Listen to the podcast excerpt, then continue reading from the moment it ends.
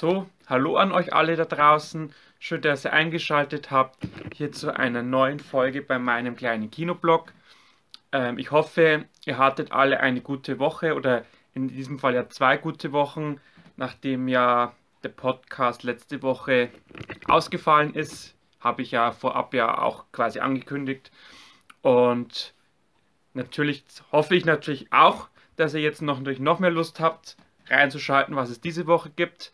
Ähm, ich habe zwar eigentlich geplant gehabt, ähm, heute den Festivalbericht zum Fright Nights fertig zu machen. Keine Sorge, der wird kommen. Ich bin noch nicht ganz fertig geworden. Das war jetzt einfach die mit der Rückreise und den Tagen danach äh, ziemlich stressig jetzt bei mir. Ich habe auch viel Schlaf nachholen müssen. Ähm, deshalb, wie gesagt, wird es äh, noch kommen. Ähm, und ich habe auch noch ein kleines Special dazu überlegt. Also wie gesagt, ähm, nicht äh, nicht traurig sein, ähm, ist alles in Arbeit. Aber damit es nicht ganz, äh, sage ich jetzt mal, belanglos wird oder damit es jetzt nicht ganz so eine kom kompletter Cut hier wird im Programm, ähm, habe ich mir einfach gedacht, ich stelle euch heute, sage ich jetzt mal, drei Filme vom Fright Nights vor, die mich äh, sehr überrascht haben, die mich sehr begeistert haben und die für mich äh, bei den jetzt mal Neusichtungen die drei Highlights waren. Also natürlich, ähm, es lief ja ein Ach du Scheiße, den ich ja schon großartig fand und immer noch großartig finde. Dazu habe ich aber eigentlich schon genug gesagt. Ich habe auch im, äh, im Festivalbericht noch ein paar Worte dazu gefunden. Und ich hatte ja das Interview auch mit Lukas Rinker. Also dieser Film ist ja auch großartig, aber wie gesagt, heute kon konzentriere ich mich auf das, was ich noch nicht kannte. Auch im Bereich Kurzfilm mit O äh, von Dominik Balko hatte ich ja auch ein Interview mit ihm. Also ist zu diesem Kurzfilm, der übrigens zwei Preise gewonnen hat, wie Ach du Scheiße, hat auch zwei Preise gewonnen. Ähm, wie gesagt, zu diesen Filmen, die ja auch äh, für sich äh, mit die Highlights des Festivals waren, wie gesagt, sind jetzt mal außen vor damit ich mich nicht hundertmal wiederholen muss. Und deshalb heute quasi meine drei Highlights der Neuerscheinungen. Plus, sage ich jetzt mal, ähm, ein, zwei vielleicht Hinweise noch zu anderen Filmen, die ich noch richtig großartig fand. Ähm, aber wie gesagt, es soll jetzt mal um das gehen, was ich, äh, was mir Spaß gemacht hat und wo ich euch äh, einfach einen Tipp geben kann oder möchte, ähm, falls die, also von einem Film gibt es ja schon einen deutschen Kinostart, beim anderen, also ist, ich fange jetzt mal ganz an, das sind zwei Langfilme, ein Kurzfilm, bevor dass ich jetzt hier Sachen erzähle und ihr fragt euch, was redet der da? Ähm, also zwei Langfilme, ein Kurzfilm, von einem Langfilm gibt es schon einen deutschen Kinostart, vom anderen noch keinen und bei dem Kurzfilm da es eine sehr, sehr kleine Produktion ist, gehe ich jetzt mal davon aus, dass da in Deutschland nichts kommen wird. Ähm, aber da wird sicherlich, der Film, den Film wird sicherlich irgendwo mal zum Sehen geben, aber dass ihr einfach mal irg irgendwo euch notiert, äh, irgendwo abspeichert in eurem Notizbuch oder so, ähm, falls ihr den mal irgendwo zu Gesicht bekommt oder mal lest, der Film läuft da und da, ähm, dass ihr da, wie gesagt, da mal reingucken könnt.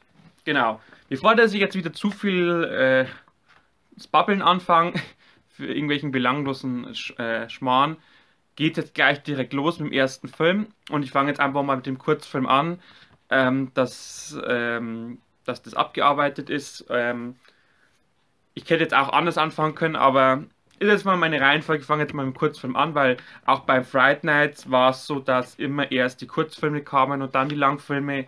Also halte ich mich jetzt einfach mal so am Ablauf wie es äh, auch vor Ort war. Und der und Kurzfilm, um dem es geht, ich habe mir jetzt auch das Programm nochmal rausgesucht. Sah übrigens so aus. Ein Heftchen mit, wie viele Seiten waren es? 26 Seiten.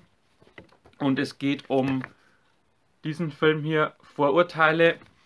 Eine österreichische Produktion vom Christian Kitzwögerer, der auch vor Ort war.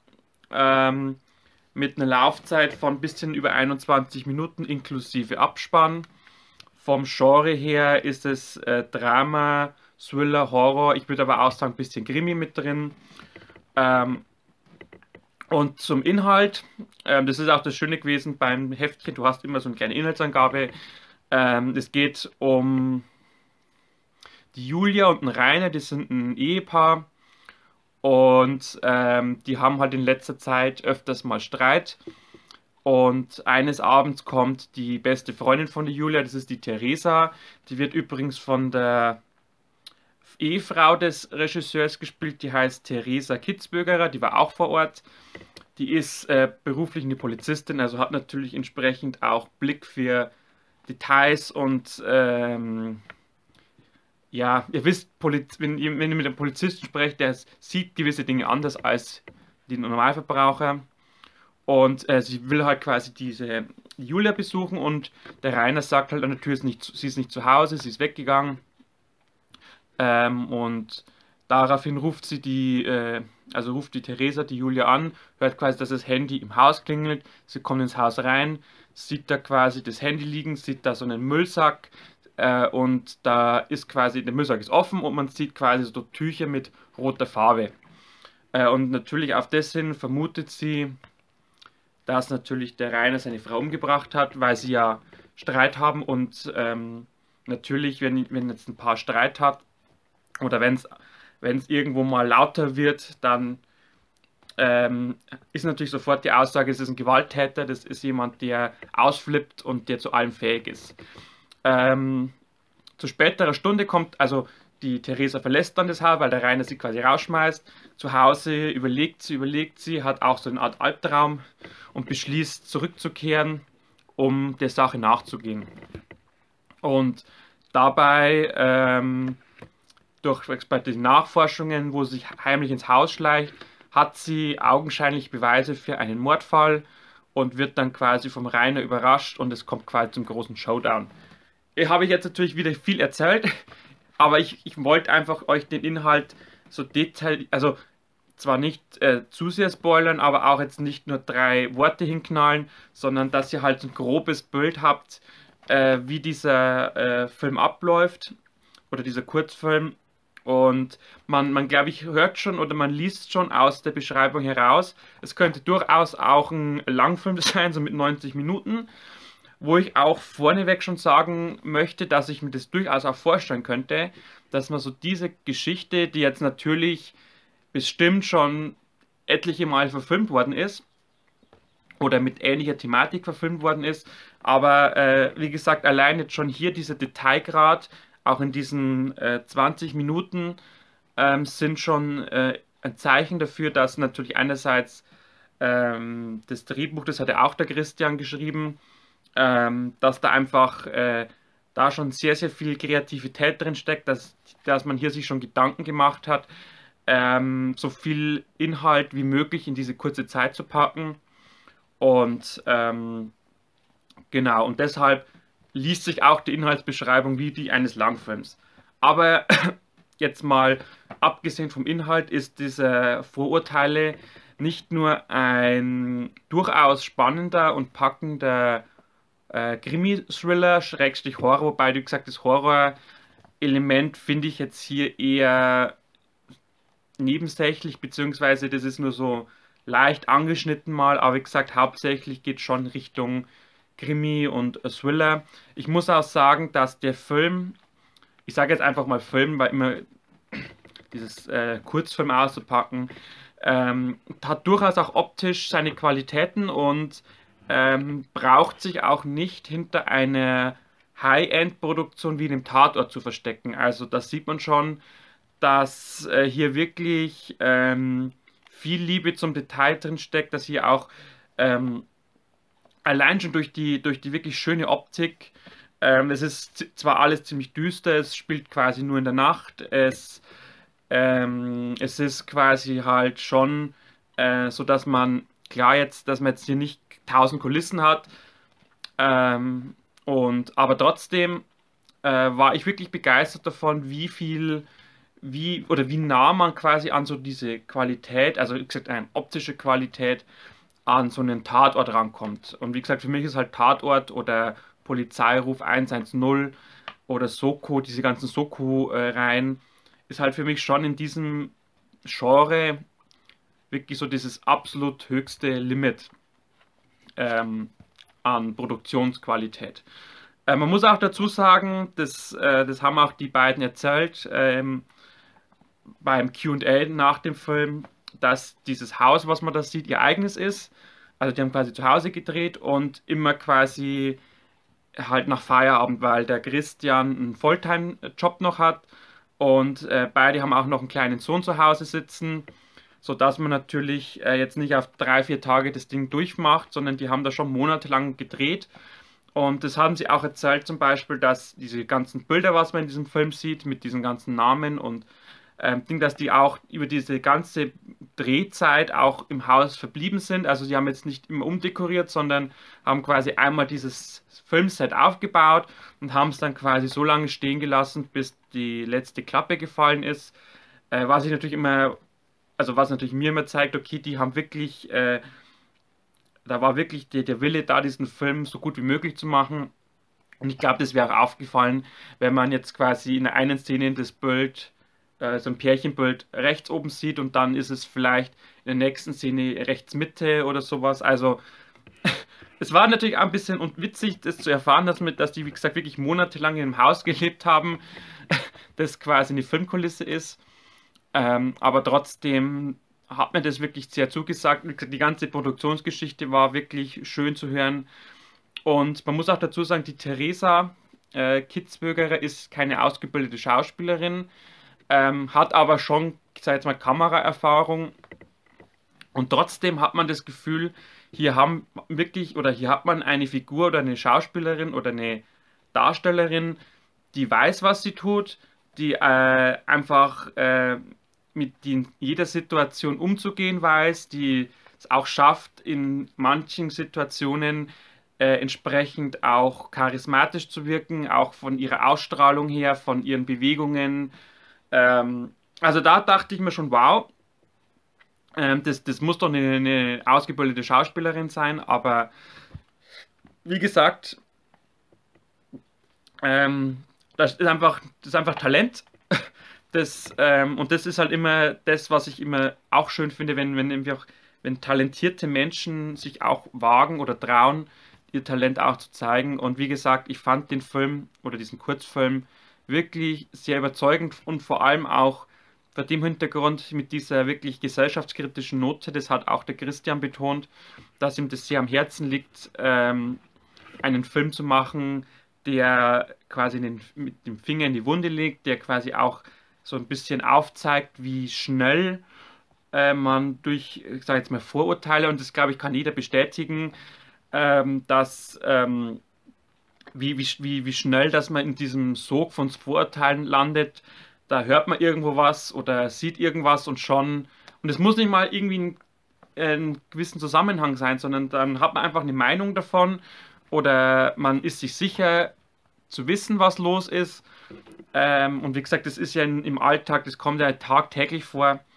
Und wie gesagt, darum finde ich das auch so interessant, dass er sich diese Thematik angenommen hat vor allem dann mit diesem tragischen Twist am Ende, mit diesem tragischen äh, Finale, das dann wirklich ähm, alles nochmal auf den Kopf stellt, was ich nicht erwartet hätte. Also, mein klar, der, der Titel sagt eigentlich schon, dass, dass das, was wir da zu sehen bekommen, quasi nur eine Fassade ist. Aber trotzdem hat es mich überrascht, dass, äh, dass am Ende doch, äh, dass das Finale dann doch so ausgefallen wie, das, wie, wie es ist Wobei man natürlich schon auf der anderen Seite auch sagen kann, bei, bei so einem Thema wie Vorteile, es gibt ja nur zwei Möglichkeiten, den Film aufzulösen. Entweder das Vorurteil trifft zu oder es trifft nicht zu.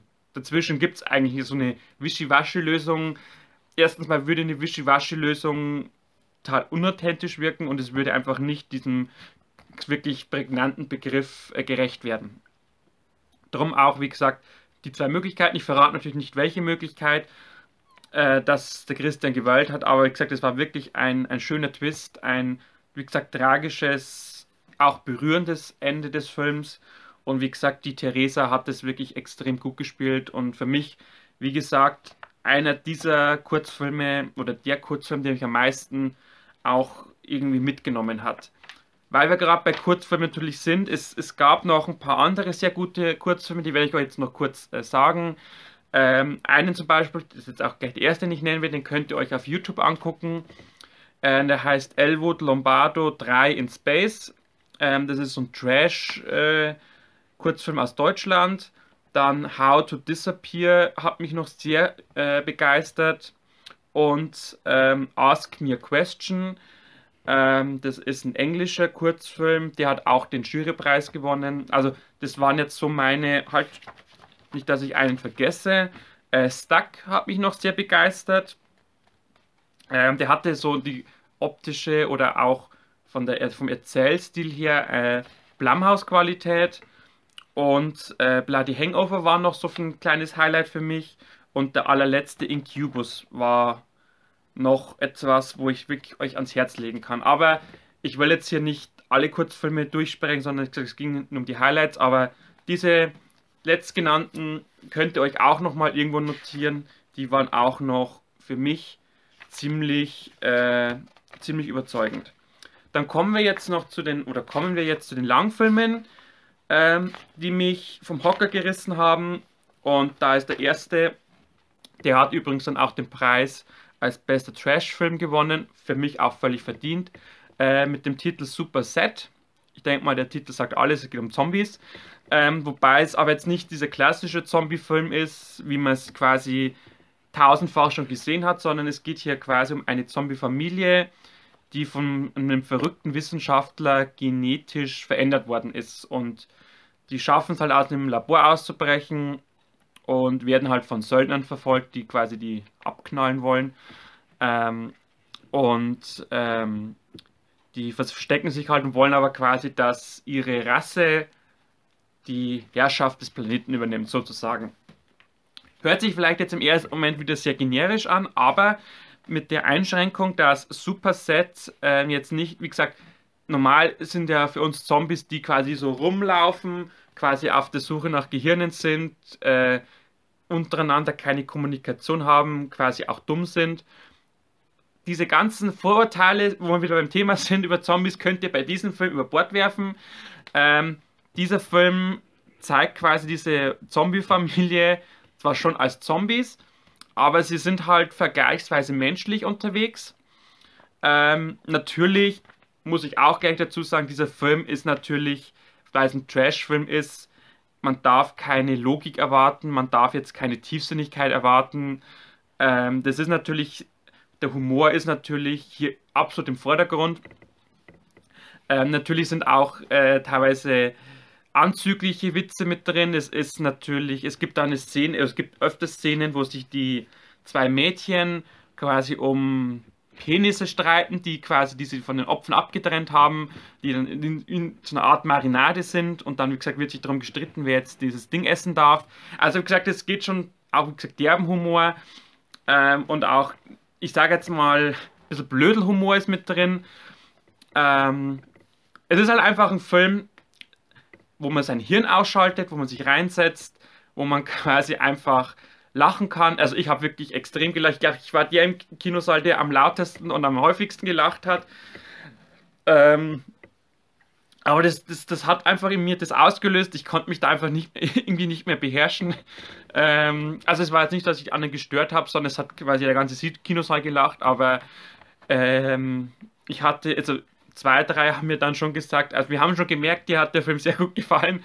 Ähm, aber ähm, wie gesagt, es ist halt einfach einer dieser Filme, ähm, die man halt einfach wirklich, äh, wo man einfach Spaß haben kann, wo man einfach äh, zugucken kann, wo halt einfach wirklich so viel Humor ist, so viel, ja, es muss ja nicht mal oftmals kluger Humor sein, sondern wirklich auch vom Niveau her eher niedriger Humor, aber halt einfach auf so witzige Weise dargestellt und es geht auch schon los. Diese Zombies in dem Film, die sind halt so blau angemalt, also dachte ich am Anfang, okay, Jetzt haben wir hier die, die, die Horrorversion der Schlümpfe irgendwie. Es haben nur die weißen Hüte gefehlt. Ähm, und ähm, ja, es geht natürlich, äh, es wird hier, glaube ich, Hektol hektoliterweise Blut ver verbraucht oder äh, Kunstblut quasi äh, ist, also glaube, die, die haben bestimmt einen Rabatt fürs Kunstbuch bekommen, weil so was die hier verballert haben, das ist schon der Wahnsinn.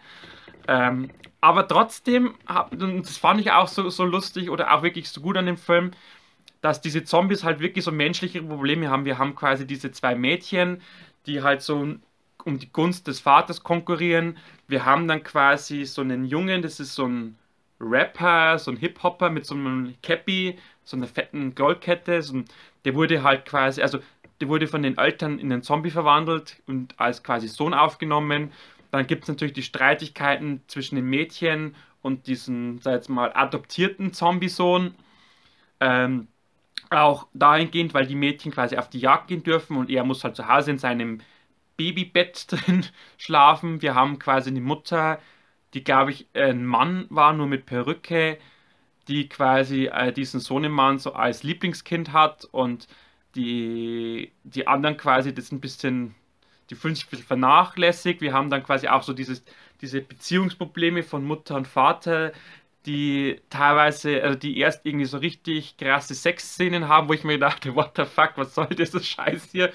Äh, und dann äh, sagt er ihr quasi, sie hat so kleine Brüste und äh, auf das hin quasi durchsucht sie die, die Leichen, die die Mädchen nach Hause schleppen und schneidet da so einer hübschen Frau, so einer hübschen toten Frau quasi Brüste ab und näht sich die quasi an, und, um ihrem Mann zu zeigen, dass sie jetzt größere Brüste hat und sowas. Also solche, so Humor ist, kommt in dem Film vor. Wir haben natürlich auch diesen, sag mal, adoptierten Zombie, sage ich jetzt mal, der sich in ein Mädchen aus einem äh, Bauernhof verliebt, die irgendwie schwarze Zähne und so hat, äh, die einen strengen Vater, der sie irgendwie auch missbrauchen möchte, weil er irgendwie so sexsüchtig ist und so und ähm, dieser, dieser Junge hat auch quasi äh, Fähigkeiten, dass er halt schöne Texte aufsagen kann, dass er halt ein bisschen eine romantische Ader hat. Sie findet es schön. Am Anfang quasi, also er sieht sie quasi natürlich irgendwo beim Nacktbaden, kriegt quasi auch einen Ständer. Es gibt auch eine Szene, wo er dann in seinem Bettchen liegt und sich einen runterholt und sowas. Äh, und sie sehen sich dann das erste Mal so richtig nach drei, vier, sag mal, Treffen, wo sie sich quasi durch die Wand oder quasi über den Balkon unterhalten haben. Und anstatt dass sie sich quasi erschreckt, findet sie ihn richtig, richtig heiß. Sie haben quasi dann unter der Bettdecke Sex. Er verwandelt sie in einen Zombie. Ähm, hat dann quasi so sein eigenes Ding, will dann mit ihr quasi durchbrennen. Also lauter so Sachen kommen davor. Wir haben natürlich auch richtig Geballer rum, äh, also wo quasi richtig mit Maschinengewehren rumgeballert wird wo ich dann wirklich, und das ist glaube ich der einzige Kritikpunkt an dem Film, wo ich sagen muss, mir hat Nicolas Cage gefehlt. Also er wäre von seiner Art her, von seinem Overacting perfekt für diesen Film gewesen und ich hätte das so gefeiert, so Nicolas Cage so als blauer Zombie, der dann quasi hier rumballert und rumschreit und quasi hier alle auf Trab hält, das wäre so das i-Tüpfelchen gewesen ähm, bei diesem Film, aber auch ohne Nicolas wirklich ein, ein so geiler Trash-Film, äh, der dann als, jetzt sage ich mal, als zweites i-Tüpfel und als Kirsche auf der Sahnetorte im Abspann von Eiffel 65 den Song I'm Blue hatte, der ja für mich persönlich der 90er-Song aller 90er-Songs ist.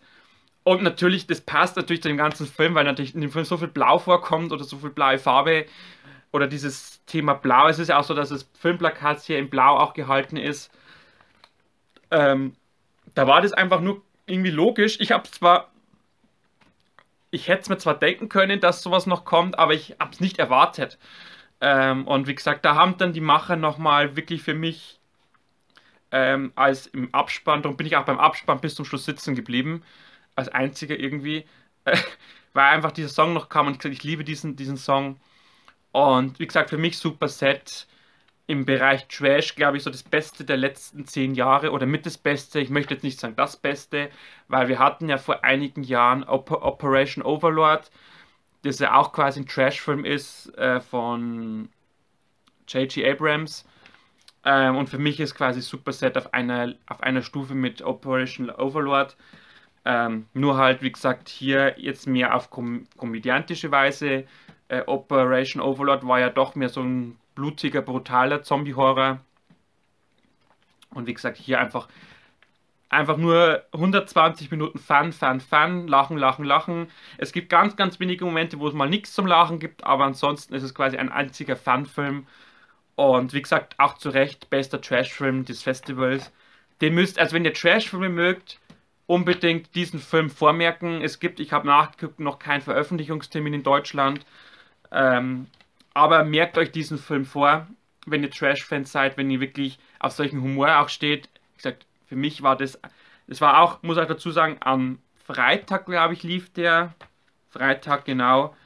Ähm, war das auch der letzte Film, also auch der perfekte Rausschmeißer für einen Freitagabend. Ähm, drum mein absoluter Trash-Tipp.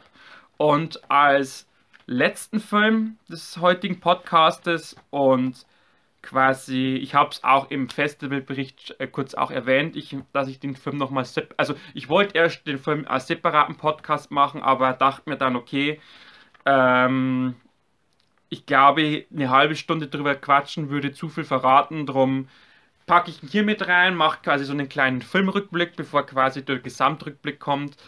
Ähm, ist ein, ein Schweizer Film, der im, beim Friday Nights die Österreich-Premiere hatte der äh, auch einen Deutschlandstart schon hat. Ähm, 24. November, ganz, ganz fett anstreichen im Kalender, ist Mad Heidi. Ich denke mal, diejenigen, die so ein bisschen im, im Bereich Filmfestivals auskennen, die auch, äh, sag jetzt mal, im Horrorbereich unterwegs sind, die aber auch ab und zu mal bei so Crowdfunding-Sachen mit reingucken, die werden wissen, dass äh, Mad Heidi ist ja ein wie gesagt, eine Produktion aus der Schweiz, der ähm, über Crowdfunding finanziert worden ist. Es ist die Rede von bis zu 3 Millionen Euro, was die eingesammelt haben bei dieser Kampagne.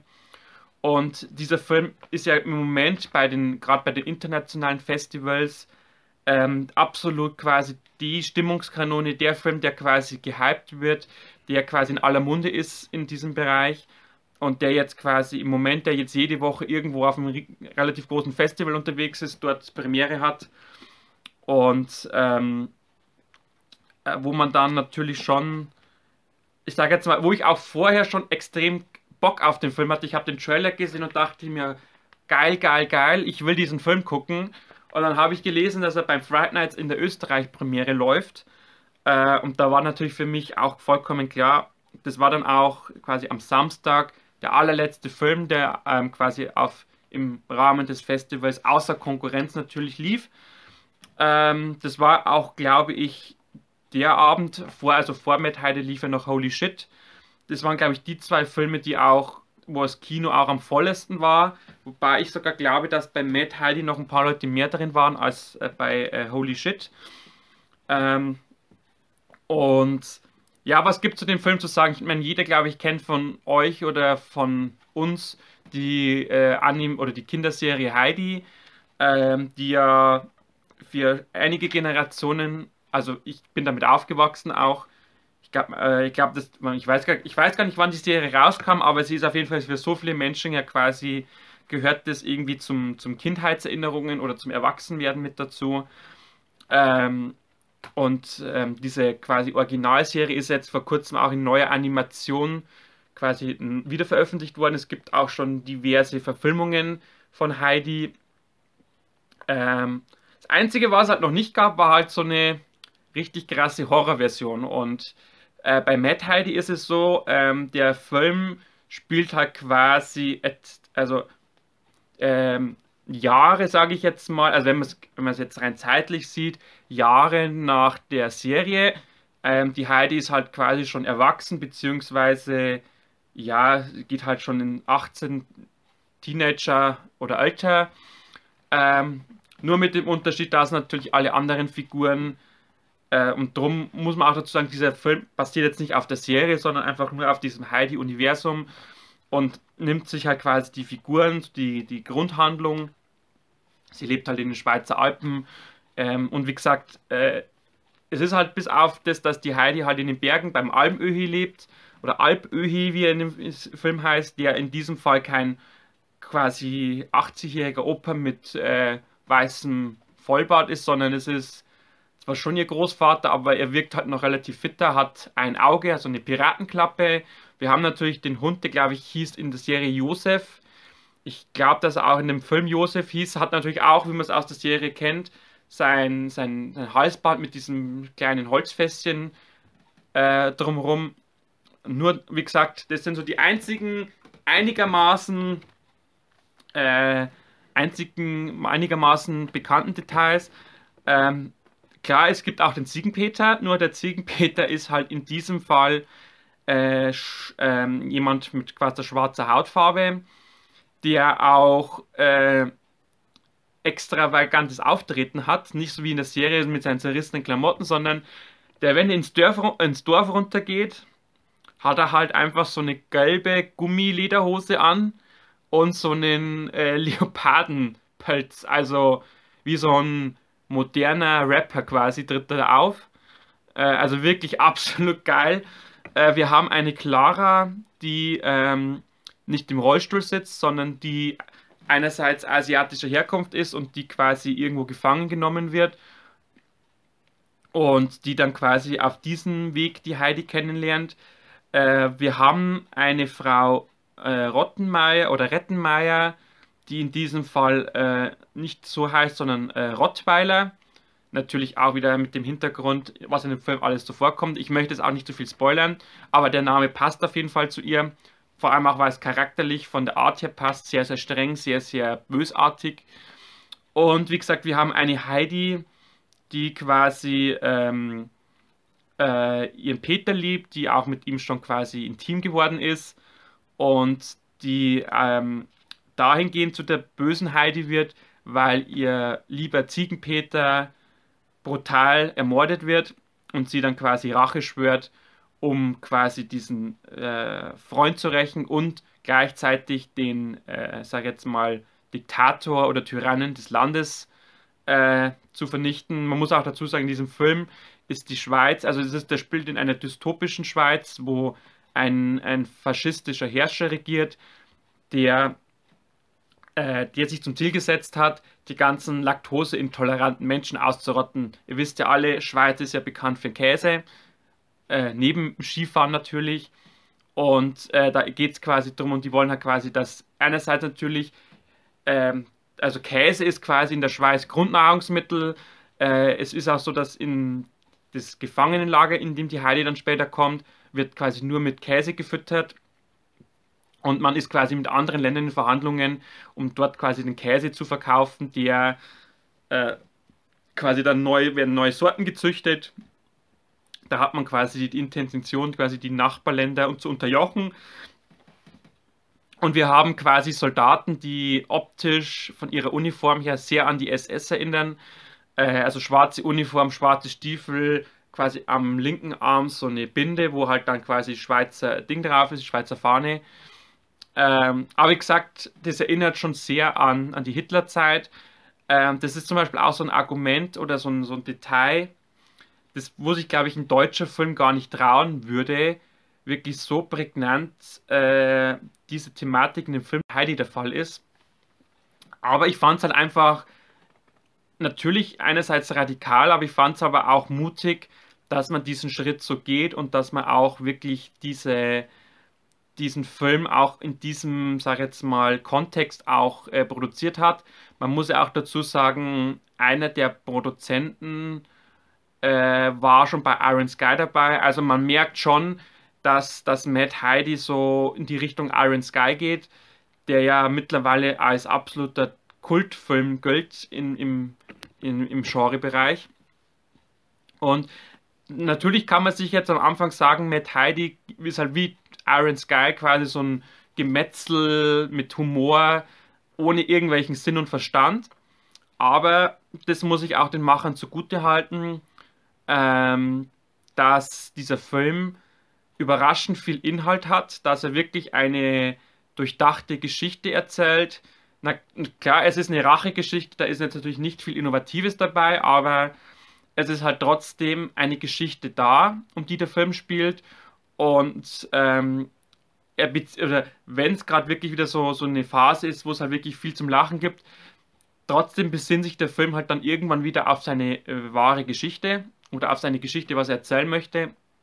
Und das drumherum ist halt alles quasi halt, um diese Geschichte halt schön auszuschmücken. Also wir haben auch extrem viele Anspielungen. Ähm, es gibt äh, äh, eine, ein etwas größerer Nebenstrang, äh, als diese Heidi im, in diesem Gefängnis sitzt. Da wird sie quasi auf so eine Art ja, Swing-Wettbewerb, äh, glaube ich, wird der genannt, vorbereitet. Das kann man ungefähr vergleichen wie so Sumo-Ringen irgendwie. Das ist, an, quasi in dieser Schweiz der Volkssport. Ähm, und der findet quasi in so großen Arenen statt, wo das Publikum drum sitzt und anfeuert. Also ganz klare äh, Fingerzeig auf Kolosseum, Schrägstrich äh, die äh, Gladiatorenkämpfe der Römer. Vor allem, weil halt diese Kämpfe auch auf Leben und Tod gehen. Also es ist nicht so, dass man quasi jemanden bloß nur K.O. haut und dann ist es, sondern da werden wirklich die Menschen, die Verlierer quasi, müssen sterben oder werden quasi während des Kampfes getötet vom, vom Gegner. Ähm, also da, wie gesagt, die Anspielung. Dann gibt es halt viele ganz, ganz kleine Anspielungen. Ähm, es wird einer, der heißt, äh, oh, wie hieß jetzt der wieder, die Figur? Also optisch sieht er aus wie so ein chinesischer, äh, chinesischer Kämpfer mit Stahluniform. Äh, so ein Tyrann quasi, so richtig wummelig mit quasi an den Händen Ketten und so äh, Morgensterne vorne dran. Ähm, Neutralisator heißt er genau, bloß dass das Neutralisator quasi mit Bindestrich ist, also auch wieder also ein Fingerwink, dass die Schweiz gerne neutral ist in der heutigen Politik. Ähm, und wie gesagt, das ist da gesagt, äh, sieht man das wieder oder wir haben eine Szene, wo so ein Schweizer Soldat als quasi die Heidi ihn abmurksen will mit seinem Taschenmesser rumspielt. Äh, und jeder weiß, ein Schweizer Taschenmesser heißt ja immer, das ist so das Universalwerkzeug für alle Lebenslagen. Und sie sagt dann nur so ganz äh, verschmitzt, äh, das ist doch keine richtige Waffe. Sie zieht dann ihr Samurai-Schwert und sagt dann, das ist ein, eine Waffe oder das ist ein Schwert und haut ihm dann quasi den Kopf ab. sehr, sehr amüsant. Und dann gibt es auch äh, Szenen, ähm, wo man sieht, wo die Milch herkommt, wo wirklich abgefahren, also ich werde jetzt nicht spoilern, wie das ist, da müsst ihr euch wirklich überraschen lassen, was euch da erwartet.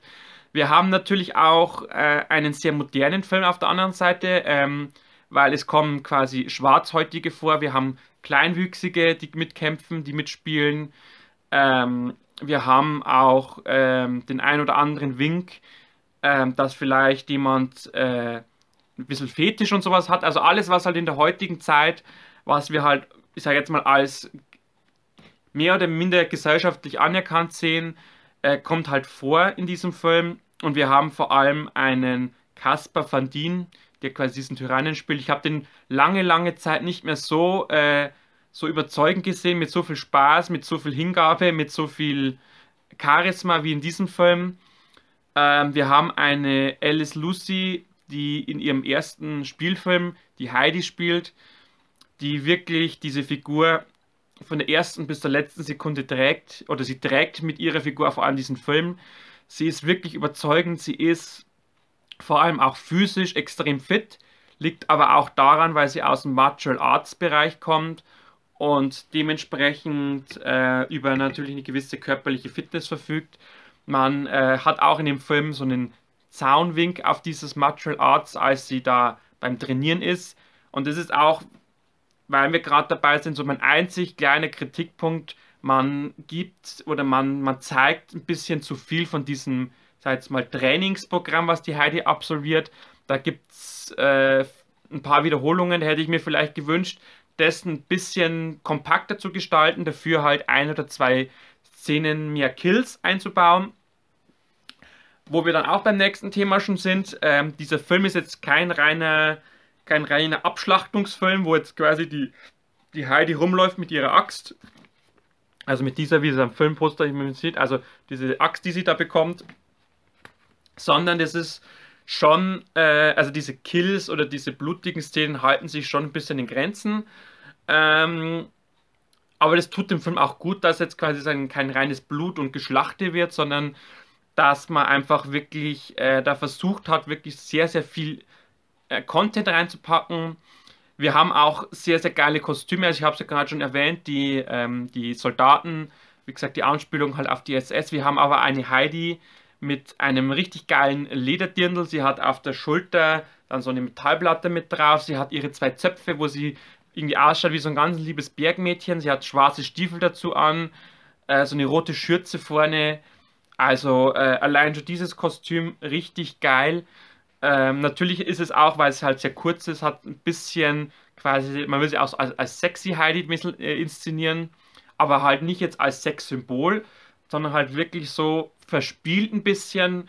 Ähm, also da hat man wirklich die, die, genaue Balance gefunden zwischen verspielt, erotisch, äh, kindlich, äh, aber trotzdem halt gefährlich. Also diese, diese Figurenbeschreibung dieser Heidi, die am Anfang halt ein sehr verletzliches, unschuldiges Bergmädchen ist, die dann sich quasi wandelt zur Rächerin und quasi zur Anführerin der Rebellion. Also wirklich auch diese, diese Charakterwandlung, die sie durchmacht, sehr, sehr, sehr authentisch. Äh, wie gesagt, ich habe es ja schon erwähnt, sie ist, äh, wird ja quasi kurz gefangen genommen in dieses Lager. Wie gesagt, da lernen sie die Clara kennen.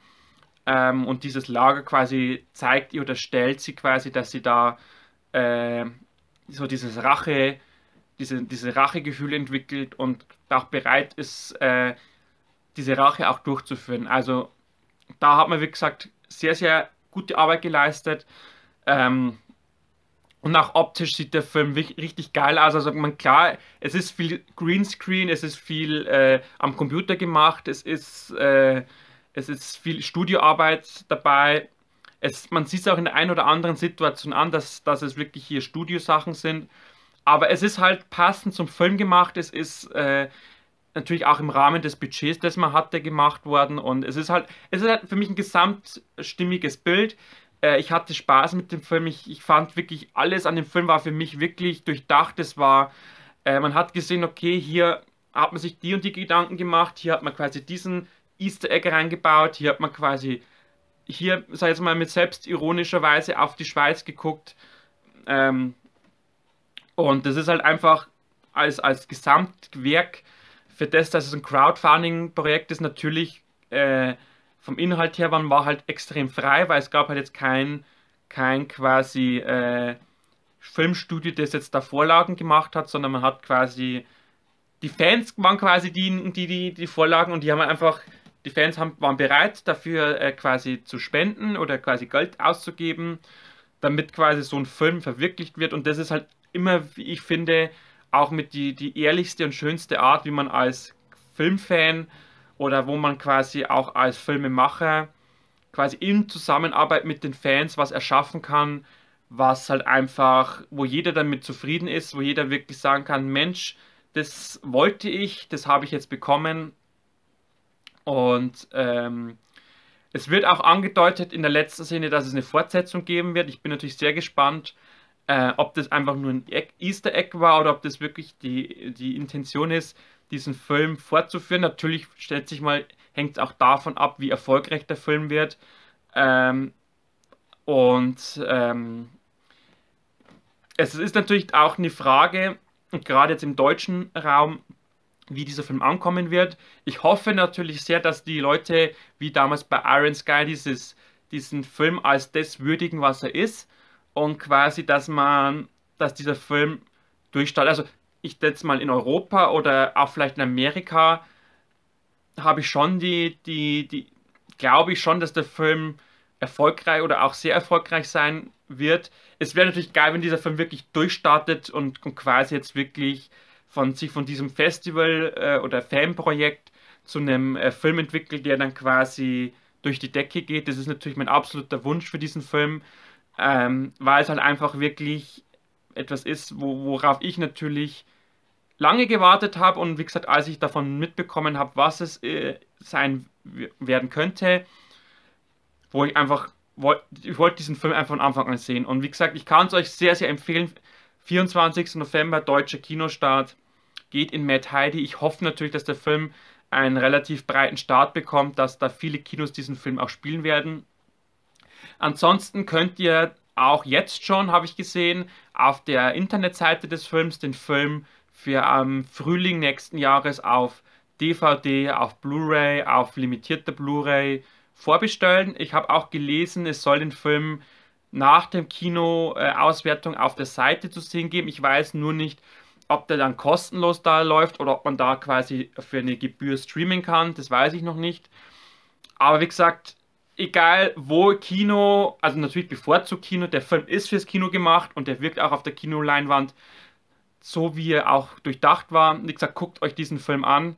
Äh, wie gesagt, die, die Alice Lucy als, als in ihrer ersten großen Rolle wirklich, äh, es hat sich sofort in mein Herz gespielt. Natürlich ist es eine attraktive junge Frau, aber sie kann halt auch schauspielern und das ist das Wichtigste an so einem, so einem äh, Film, dass die Hauptdarstellerin nicht nur hübsch und attraktiv ist, sondern dass sie auch was auf dem Kasten hat und wie gesagt, die, die Alice hat definitiv was auf dem Kasten und ich bin natürlich sehr gespannt, wie es mit ihr und ihrer Karriere weitergeht. Ähm, wenn der Film jetzt wirklich durch die Decke geht oder wirklich in aller Munde ist, dann wird sie auf jeden Fall, ähm, da werden wir noch viel von ihr sehen dann. Ähm, und ähm, als letzten Ding noch, bevor dass ich jetzt quasi euch den Film zu sehr spoiler noch ähm, oder zu noch ins tausendste Detail kommen, ähm, der Film zeigt auch, wie die Clara in den Rollstuhl kommt und das fand ich auch, es ist in gewisser Weise tragisch, aber ähm, es ist auf der anderen Seite auch dann wieder richtig, da hat man richtig Bock drauf, wenn man quasi dann sieht, wie dann diese, diese Tragik weitergeführt wird und wir dann quasi sehen, dieses Dream Team, Heidi und Clara, ähm, die dann quasi jetzt zum Kampf blasen. Also wirklich, äh, da gibt es wirklich nichts zu meckern. Wie gesagt, Einzige, was das wirklich noch neben dieser Sache mit diesen Trainingsfights und so, ich fand es ein bisschen schade, es lag vielleicht auch an der rechten Lage, dass quasi die bekannte Heidi-Melodie nicht vorkam. Es gibt zwei, drei Momente, da wird sie quasi angedeutet, ähm, dann, da quasi wechselt die Melodie ähm, oder der, die Filmmusik, die übrigens, das möchte ich auch noch kurz erwähnen, äh, sehr, sehr äh, westernlastig ist. Also da, wo man merkt, okay, da, da will man jetzt quasi den, dem Western-Genre huldigen. Äh, es gibt auch ein paar Momente, wo die Musik so von, von der Tonalität hier Richtung Iron Sky geht. Aber wie gesagt, diese Heidi-Melodie wird immer mal wieder leicht angedeutet, aber halt jetzt quasi nicht ausgespielt. Wie gesagt, das fand ich ein bisschen schade. Das wäre halt jetzt für den Abspann ideal gewesen, so diese Heidi-Titelsong. Äh, aber wie gesagt, es kann sein, dass es an, an, an den Rechten lag. Aber ich bin mir hundertprozentig sicher, die Macher hatten es bestimmt im Sinn, ähm, diese Melodie auch einzubauen, einfach als Gag mit, mit reinzubringen, so diese fröhliche Musik zu diesem blutigen Gemetzel. Also bin ich mir tausendprozentig sicher, das war die Intention, aber ich bin, es wird mir auch tausendprozentig sicher, dass die Rechteinhaber, als sie das gehört haben, das soll so ein blutiger Horror sein, dass die gesagt haben, nee, unser Song wird nicht quasi in diesem Horrorfilm quasi beschmutzt mit Blut und so. Also ist jetzt, wie gesagt, meine Meinung, aber ich denke mal, das wird auch der Grund gewesen sein. Ähm, da muss man natürlich, das muss man natürlich äh, auch äh, respektieren, weil wenn du der Rechteinhaber bist und du möchtest nicht, dass dein, dein Werk, egal ob es jetzt ein Filmtitel, äh, Musiktitel ist oder eine Melodie ist oder sonstiges, dass halt, wenn du sagst, ich möchte, dass mein Ding für das und das steht und nicht für das und das, muss man akzeptieren. Ich, wie gesagt, ich fand es halt persönlich schade, aber wie gesagt, man hat es rausgehört, man hat es angedeutet immer mal wieder und wie gesagt, allein das zeigt dann auch schon wieder, ähm, man hat einen, also die Macher, vor allem Regisseur Johannes Hartmann, die haben wirklich versucht, aus dem quasi aus dieser Situation das Beste zu machen und das haben sie auch geschafft. Drum, wie gesagt, Mad Heidi streicht euch ganz fett im Kalender an. Ich werde mir bestimmt äh, diese Limited Edition holen. Klar kostet die, glaube ich, 50 Euro oder so, aber ähm, da, da, wird laut Internetseite massiv Bonusmaterial drauf sein. Ähm, und ähm, allein das Bonusmaterial interessiert mich auch schon quasi wie so Behind-the-Scenes-Sachen oder wie quasi das ganz, vielleicht wird auch, ist auch so eine Doku dabei, wie das abgelaufen ist mit der, mit dem Crowdfunding, mit der Produktion. Also da habe ich Bock drauf. Und ähm, genau, also ich denke mal, ich habe euch heute drei wunderbare Filme vorgestellt ähm, die ich beim Fright Nights gesehen habe, ähm, die quasi so meine Highlights waren. Ähm, bei den Langfilmen, bevor das jetzt wirklich jetzt, dass man das jetzt dann alles sagt, Mensch, bei den Kurzfilmen hat er noch was gesagt, bei den Langfilmen nicht. Ähm, wie gesagt, bei den Langfilmen als zwei, drei weitere von was ich mal, persönliche Nennungen von mir ähm, wären ähm, Follow Her ähm, kann ich euch noch ans, ans Herz legen als Langfilm und ähm, den Film Apps sowie Bliss of Evil. Das wären jetzt, wie gesagt, so meine neben den Highlights äh, genannten Filme im Langfilmbereich, mit, wo ich euch wirklich äh, guten Herzens sagen kann, wenn ihr die Möglichkeit habt, die zu gucken, nutzt diese äh, Möglichkeit. Und ansonsten äh, dürft ihr natürlich sehr gespannt sein auf meinen sehr, sehr ausführlichen Festivalbericht. Ähm, der wird, da werden wir sicherlich auch bei eineinhalb bis eineinhalb Stunden landen. Vielleicht sogar wird es auch mal zwei Stunden. Ich weiß ja nicht, wie lang quasi Special äh, werden wird, das ich noch mit Chiara geplant habe. Äh, wo ich auch an dieser Stelle schon sehr dankbar bin, dass sie sich die Zeit nochmal nimmt.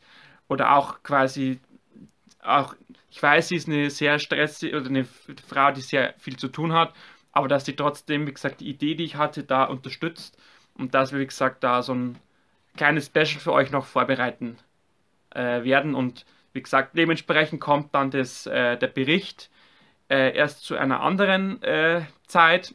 Ich hoffe, dass ich natürlich beim nächsten Mal schon schaffe. Ansonsten wird es beim nächsten Mal, ich habe euch ja vor drei, vier Wochen mal so einen kurzen Ausblick gegeben, was dieses Jahr noch so geplant ist. Also wie gesagt, äh, November wird ja die Bud und Terrence Zeit dieses Jahr. Ähm, und ich habe noch zwei, drei andere Themen, die halt dann für den Fall, dass ich den Festivalbericht nicht fertig bekomme, ähm, die ich halt einfach noch mit zwischenschiebe. Das Transit äh, Filmfest habe ich jetzt nochmal nachgeguckt, bis Ende November. Das heißt, da wird dann der Bericht erst im Dezember kommen. Ähm, deshalb, wie gesagt, habe ich jetzt im Oktober noch Zeit für ein, zwei andere Themen, falls äh, sich das Fright Nights noch eine Woche verschieben sollte. Aber ich wollte jetzt einfach, wie gesagt, so die, die erste Zeit nach dem Festival. Ich habe übrigens auch das Shirt an, das ich bekommen habe auch nochmal großen Dank an Chiara für das wunderbare Shirt, ähm, dass ihr einfach jetzt zwar nicht den Festivalbericht habt, mit, äh, wo ich zu allen Filmen ein bisschen was sage, aber dass ihr halt zumindest schon mal meine Highlights so habt. Und äh, ich bin auch gerade dabei, auf meiner Homepage quasi eine eigene äh, Seite mit den Friday Nights Filmen zu machen. Also ich habe jetzt angefangen, die ersten Kurzfilme reinzustellen mit so ein paar Worten von mir. Also da wird die, das wird die nächsten Tage auch fertig werden. Also falls ihr jetzt da mal reinschauen möchtet, nicht wundern, dass jetzt, wie gesagt, äh, nur zehn Kurzfilme drin sind mit Text und vielleicht noch fünf Bilder ohne Text. Wie gesagt, das tue ich jetzt die Tage nach und nach äh, ausarbeiten. Ähm, und wie gesagt, es wird dann, ich werde euch dann auf jeden Fall auf Instagram informieren ähm, oder vielleicht entsprechend im nächsten Podcast schon, wenn ich bis dahin fertig habe, dass das soweit fertig ist, dass ihr auch alles nochmal nachlesen könnt. Genau, ich sehe jetzt schon, wir sind schon bei über 50 Minuten. Ich wollte eigentlich nur so 40 Minuten machen, ähm, aber äh, lieber ein paar Minuten mehr und ich habe euch einfach, oder lieber nehme ich mir die paar Minuten mehr und ich konnte euch von den Filmen überzeugen, als wenn ich jetzt äh, irgendwo was zusammenstache und ihr sagt oder denkt euch, Mensch, hätte halt zu Matt Heidi noch ein paar Worte gesagt äh, oder zu Super Set oder so. Dann, wie gesagt, mache lieber ein paar Minuten obendrauf und äh, ich konnte euch die Filme soweit vorstellen. Ich hoffe natürlich auch, dass ich nicht zu viel gespoilert habe. Ähm, ich habe versucht, ähm, mich auch oder quasi für euch mich auf so dieses, sag jetzt mal, grundlegend zu konzentrieren. Also darum habe ich jetzt auch nicht bei Matt Heidi die genaue Story äh, erzählt. Also klar ist, ist glaube ich, wird im Trailer auch schon angedeutet, dass sie auf Rachezug ist. Also ähm, da muss man jetzt, glaube ich, kein großer, großer Hellseher sein. Und wie gesagt, bei Super Set, da kann man nicht allzu viel spoilern. Ähm, auch glaub, ich habe hab den Trailer gesehen. Ich glaube auch, dass mein Trailer schon relativ viel von der Story sieht. Und wie gesagt, bei äh, Vorurteile, da glaube ich, sagt schon der Filmtitel aus, worum es gehen wird. Aber noch eins, bevor ich jetzt wirklich aufhöre. Ähm, ich habe ja mit den äh, mit dem Vorurteile-Team, mit dem habe ich mich ja auch sehr gut verstanden am Festival, mit der Theresa und Christian. Und ich habe auch mit ihnen gesprochen, die wir hätten auch Lust, einen Podcast zu machen. Also könnt ihr euch natürlich noch darauf freuen, in nächster Zeit, dass wir über, über Vorteile noch ein bisschen sprechen, auch ein bisschen über die Arbeit, wie so ein Kurzfilm äh, zu machen, ist natürlich, habe ich da mit Dominik schon gesprochen, ähm, aber äh, Dominik ist natürlich von seinem Standing her, dadurch, dass er auch schon jahrelang Erfahrung hat und auch das gelernt hat, quasi äh, schon professionell. Und Christian ist quasi jemand, der das quasi als Hobby noch macht. Und wie gesagt, er hat einen Fulltime-Job, also bin ich mal gespannt, wie so da oder wie quasi er so arbeitet. Und ich habe auch gemerkt, er hat das Festival auch genutzt, um sehr, sehr viel für sich zu lernen. Aber wie gesagt, das wird dann auch irgendwann die Tage oder nächste Zeit kommen. Da muss ich nochmal mit beiden Rücksprachen halten, wie es bei ihnen zeitlich mal passt. Und wie gesagt, ansonsten bleibt mir nur noch zu sagen, vielen, vielen Dank wieder fürs Reinschalten. Ich hoffe, meine Augenringe sind nicht ganz so schlimm. Ich habe wirklich die letzten Tage sehr, sehr wenig geschlafen. Ähm, und kann euch als, als Abschluss, und das ist dann wirklich der Abschluss äh, diese Woche, nur empfehlen. Äh, es kommt Halloween Ends ins Kino, äh, wo ich extrem drauf gespannt bin. Der quasi Abschluss der neuen Trilogie. Das ist quasi für mich so diese Woche euer oder mein Kinotipp beim, beim quasi Blockbuster-Kino und beim äh, Programm- und Arthouse-Kino Triangle of äh, Sadness, der ja bei im Candy Goldene Palme oder Palme, glaube ich, genau, Goldene Palme, also der Gewinnerfilm von, von Cannes, da wo der Trailer auch schon richtig geil aussieht. Also das sind meine zwei Filmtipps diese Woche für euch. Ich hoffe natürlich, ihr geht fleißig ins Kino und dann sehen und hören wir uns nächste Woche wieder. Auch an gleicher äh, Uhrzeit, gleicher Stelle wieder hier. Bis dahin alles Gute, bleibt gesund und viel Spaß beim Filme gucken. Ciao, ciao.